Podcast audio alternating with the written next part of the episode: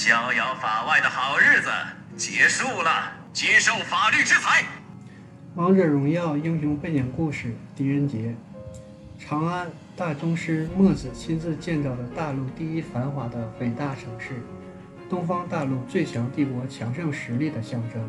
尽管如此，它光辉的雄姿背后依旧免不了阴霾与暗影。以雷厉风行的姿态守护长安和平的，不是战功赫赫的将军，不是至高无上的帝王，而是人称强迫症名侦探的狄仁杰。狄仁杰生来就在推理方面具有惊人才能，并演变为血液里流淌的本能。他曾在人生最潦倒的时刻，为迷惑的少女法师准确无误推导出神秘导师的身份和目的。这场精彩的论述对他而言不过是雕虫小技。却赢得了一份世界上最重要的信任——日后君临长安的女帝武则天陛下的信任。女帝登基的次日，新的长安守护者狄仁杰走马上任。他面对的是华丽都市光鲜背后的另一面：盘根错节的贪官污吏、敲诈勒索的地痞流氓、活动于地下世界的非法帮派。他们联合起来，要看看谁才是长安真正的主宰。他们的手段也许堪称高明。却完全用错了对象。不法之徒很快就发现，这位治安官才是最不计后果、最肆无忌惮的危险人物。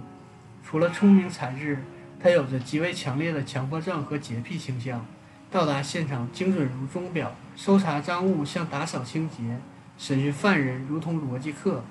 他将长安城每一块砖头都打上了自己的印记，所有污垢都无处可藏。越是复杂的案件，越能取悦他。并且不允许任何权势干扰他的个人美学。犯罪们也组织过反抗，换来的是更盛大的搜捕行动。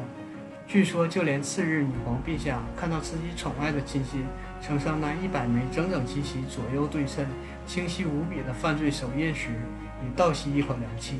长安城地下世界的秩序在他的打击下彻底崩溃，居民们第一次呼吸到了毫无雾霾的清新空气。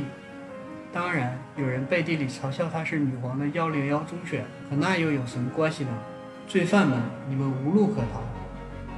历史上的狄仁杰，狄仁杰字怀英，唐代的名相之一，他是少数几个通过明经科考试而跻身高位的人之一。《旧唐书》上有传，在武则天临朝称制之时，也被人诬告而蒙冤，差点死掉。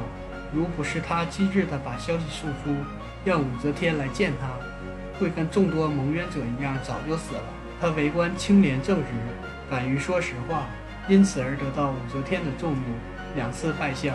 为御史中丞期间，处理成百件案件，无一冤屈。西方汉学家因此而创作狄公案，特意强调其断案如神。